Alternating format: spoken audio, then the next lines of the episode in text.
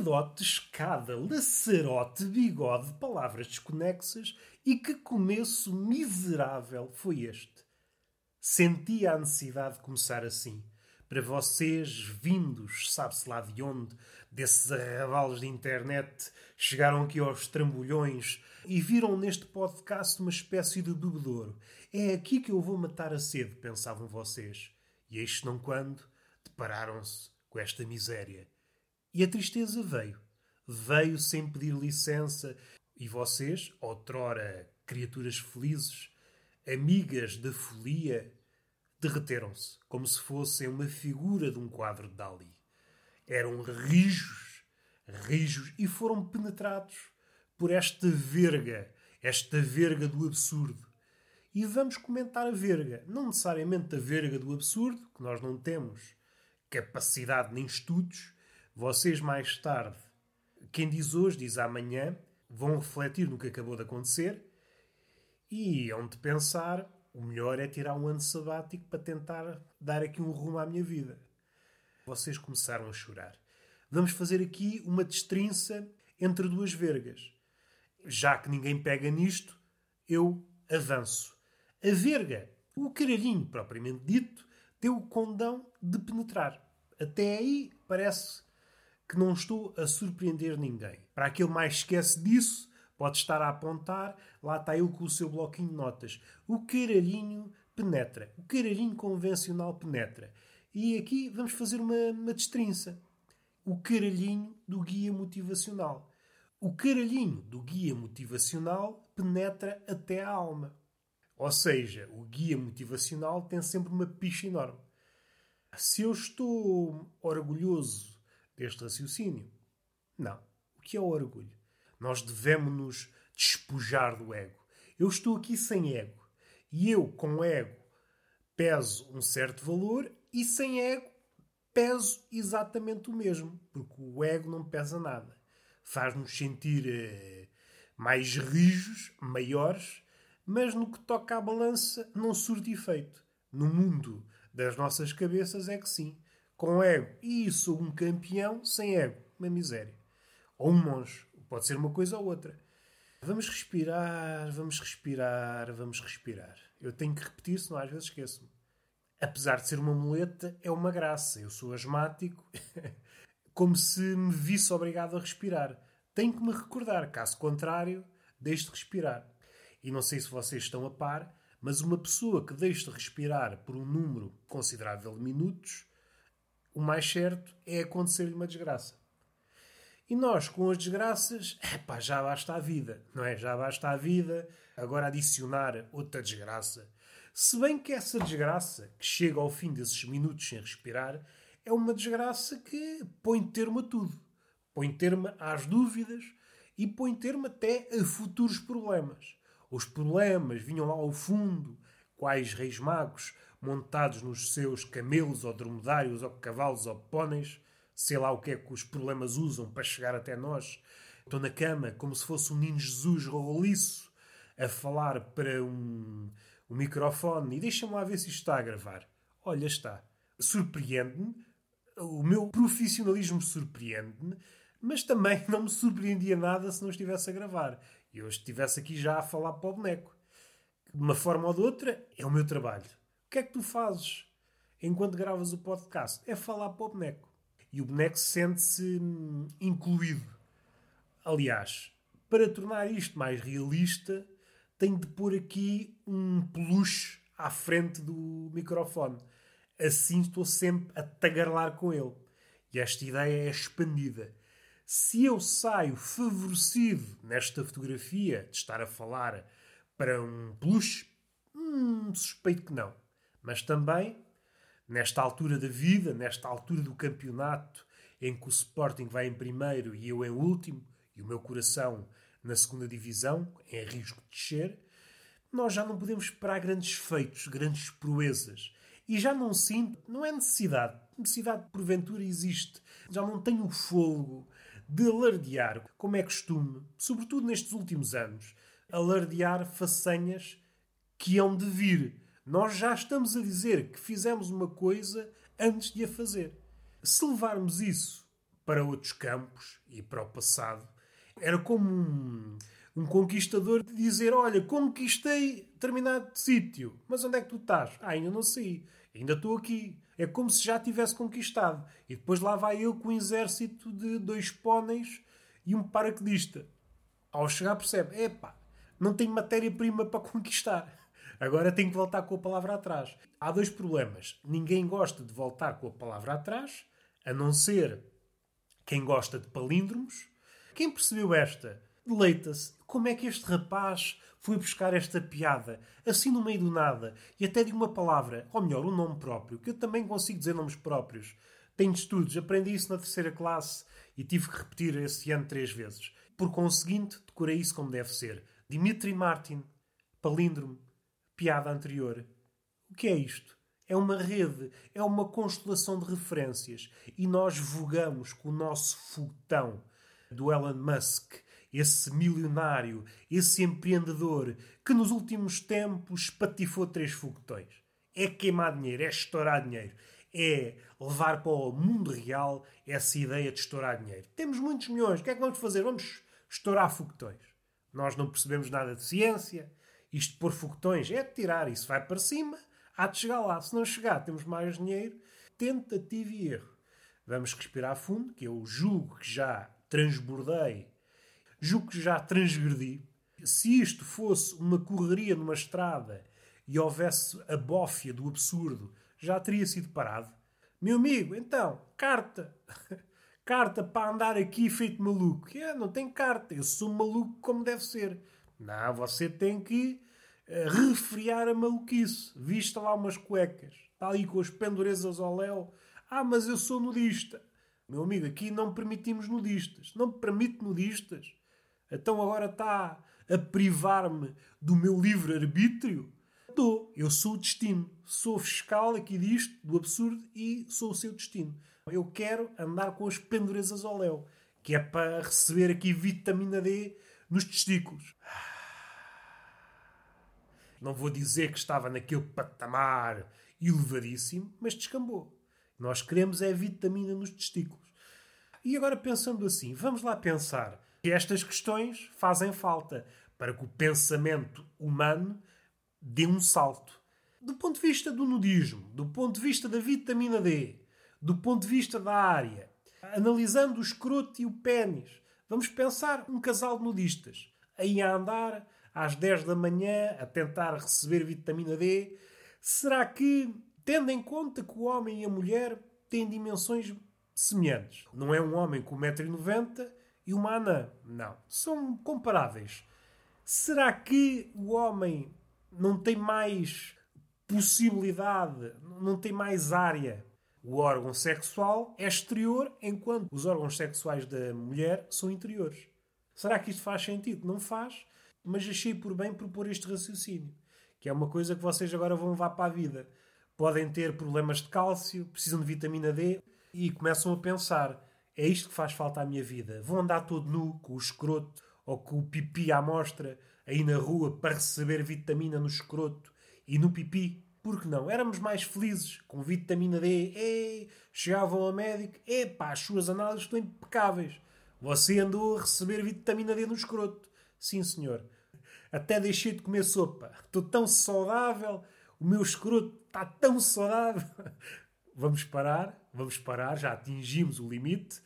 O fiscal diria: Oh, amigo, você assim não vai a lado nenhum. Você não está capaz para entrar no território da civilização. Vista lá umas cuecas, umas cuequinhas com essa tromba de elefante. Aquelas cuecas que nós vemos, por exemplo, nos dias dos namorados. Não sei qual é a saída. Isso é mais por brincadeira. Porque, bem vistas as coisas, isto é coisas que eu ouvi dizer. O homem já tem uma trombinha, não é? Não vale a pena dar ênfase na cueca e outra trombinha. Às tantas, temos uma trombinha dentro de uma trombinha e é uma matriosca de trombas. Será que é isso que a mulher quer? Ter uma matriosca de trombas? Não sei, se calhar é. Se calhar na Rússia pode ter alguma recepção positiva. Agora no resto do mundo não faz sentido. E eu estou a ficar sem fogo. O que é uma coisa bonita. Ah, não tenho grande coisa para falar hoje. Hoje é só dizer baboseiras. Estava eu nu, no meio da estrada, e a pensar: que vida é esta? Que vida é esta? E que vida boa! Que vida boa é esta? Estou aqui todo nu, não tenho complexos com o corpo. Um indivíduo que leva uma vida de nudista libertou-se já de vários fardos. Do fardo da moda. O que é que se usa? Não se usa nada, anda sempre com o piralau à mostra. Até do ponto de vista da mulher, libertava de vários fardos. É o que é que se usa? Nesta primavera usa-se o amarelo, o laranja, cor de pólen enquanto faz o pino. Não precisava de perder tempo nisso. Ficávamos com mais tempo para receber vitamina no escroto e no pipi. Acho que já escutei o tema, não vale a pena insistir. Eh, já se falou muito de escroto, já se falou muito de pipi, vitamina D. E o que é que importa referir mais? Hoje tive, não é coragem, mas cometi a loucura de me deslocar de carro. Há uma coisa curiosa que é a pessoa do século XXI, mais propriamente no ano 2021, em plena pandemia, reage de uma forma estranha quando encontra outra pessoa. Como se para os outros o ser humano já não fosse uma pessoa, mas um extraterrestre. Nós desabituámos de ver pessoas. Sempre que encontramos alguém, e todos os sítios atualmente são sítios em que não esperávamos ver pessoas, olhamos para trás, numa padaria, olha uma pessoa, e ficamos assim um bocadinho nervosos. O quê? De onde é que este veio? Eu pensava que a vila era só para mim. Eu pensava que vivia num cenário telenovela. Ficamos todos nervosos. Quando a pessoa se aproxima, pensamos: este gajo vai se aproximar, não serão cumpridas as regras, vai se aproximar muito mais do que devia e eu não estou em condições de lhe dar uma lambada. Era merecida, mas isso fazia com que eu também não cumprisse as regras. A não ser que eu me lambuse todo em álcool gel e aí sim possa efetuar uma bela de uma zaragata. Mas para isso é preciso existir compreensão da outra parte. A pessoa aproxima-se demasiado de nós, aquelas pessoas, aquelas pessoas que para falar connosco têm de ter o nariz na nossa orelha. Não sei se vocês conhecem essas pessoas. Caso isto acontecesse, diríamos: esperem um bocadinho que eu vou só lambuzar-me de álcool gel, já levou aos cornos. E a pessoa compreende, eu espero. Aliás, eu preciso disso para a minha vida. E também podia haver pessoas, é pá, não tenho tempo para zaragatas. Eu só quero é pôr o meu nariz na sua orelha. Não há condições. Não há condições para uma pessoa levar a cabo uma zaragata. Espero que encontrem, este é o meu desejo para vocês, pessoas disponíveis para esperar para levar a cabo uma zaragata. No fim de contas, é isso que nós precisamos. Fala-se muito, ah, precisamos dos laços humanos, nós somos seres sociais. Hum, não sei se somos. A não ser que sejamos na medida em que a zaragata é um ritual social. Se há coisa mais social da natureza humana, é a zaragata. Porque a zaragata, vamos lá ver uma coisa, vamos ser eh, cientistas com um palito no, na boca. A zaragata cria vários círculos de comunicação. É a zaragata propriamente dita, em que na sua forma mais básica, há duas pessoas que inicialmente começam num crescendo de azedum. Há várias afinações, há várias pessoas. Há pessoas que, à mínima palavra, iniciam um ritual de sopapos e há pessoas que precisam muito. É como se cada pessoa tivesse um reservatório que necessita de encher até dar o salto para a violência.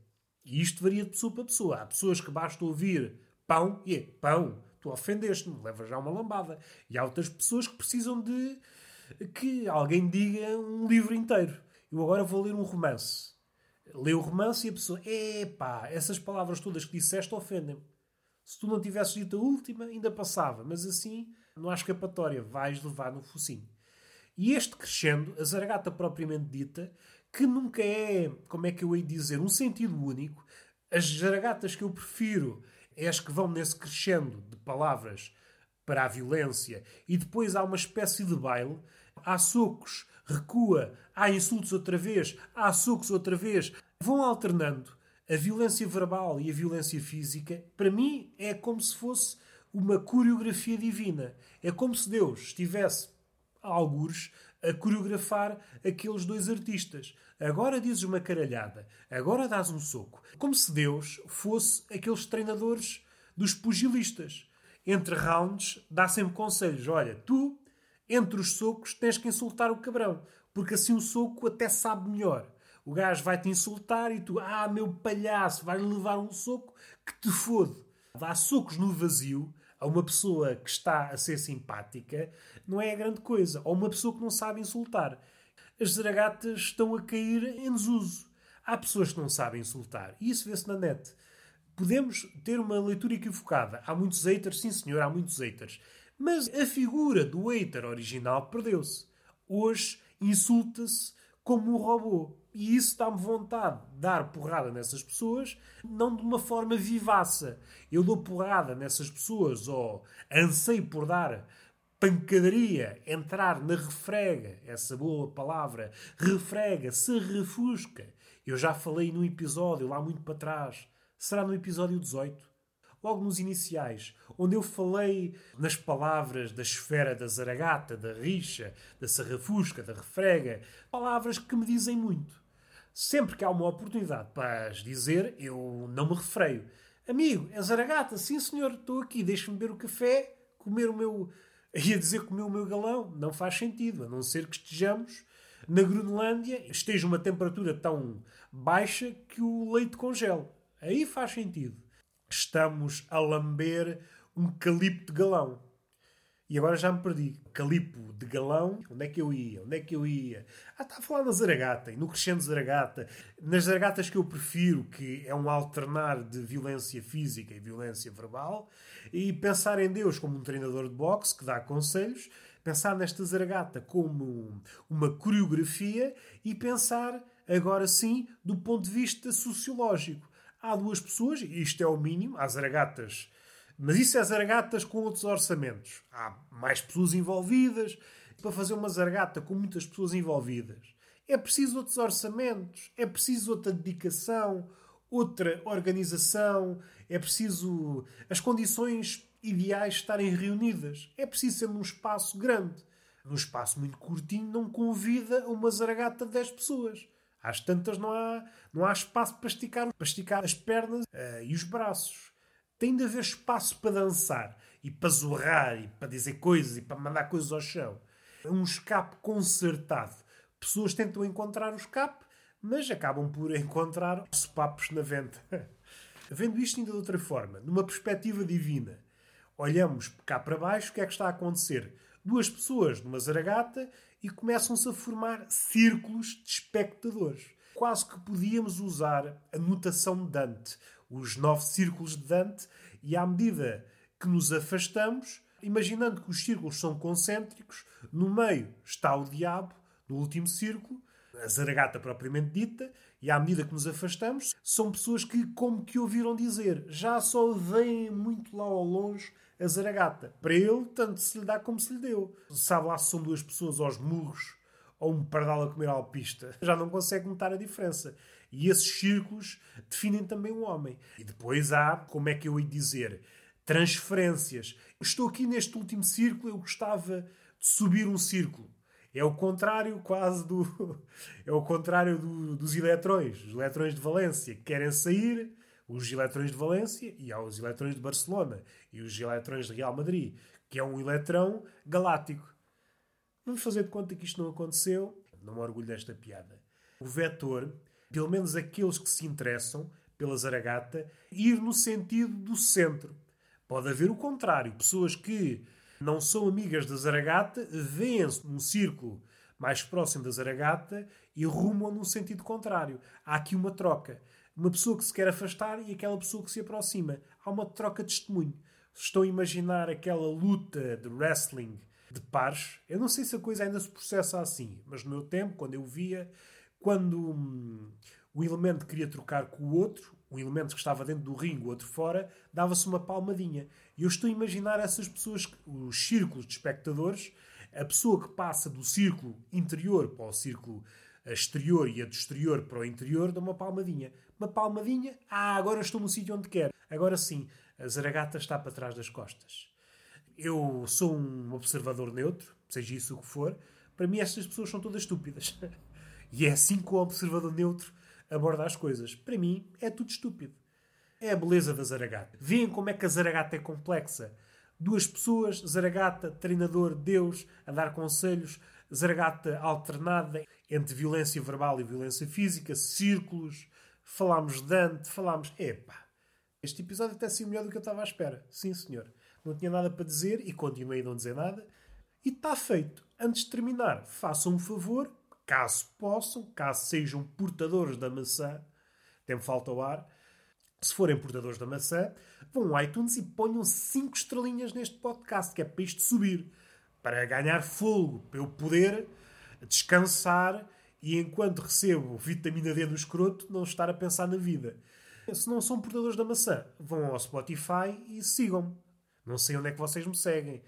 Não sei porque há milhares de plataformas para ouvir podcasts. As três que eu faço referência é o iTunes, porque ajuda, ajuda a ir lá para cima, para ser mais ouvido e depois mais pessoas. Vocês percebem como é que é a jogada.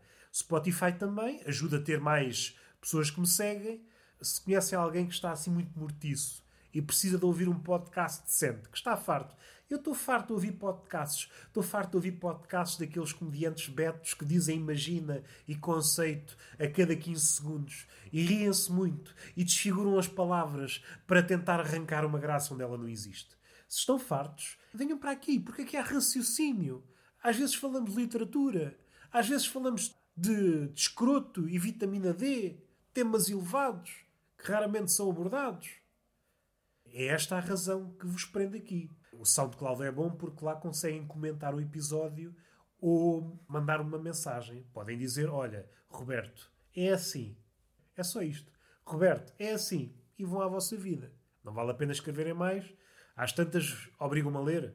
Ou digam assim: Olha, é se continuares a portar bem, tenho uma nude à tua espera. Não é mandar a nude.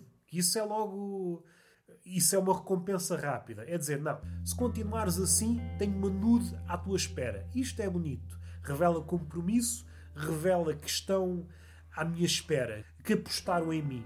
É uma nude de aposta. e está feito. Beijinho na boca, palmada pedagógica no rabo e até à próxima.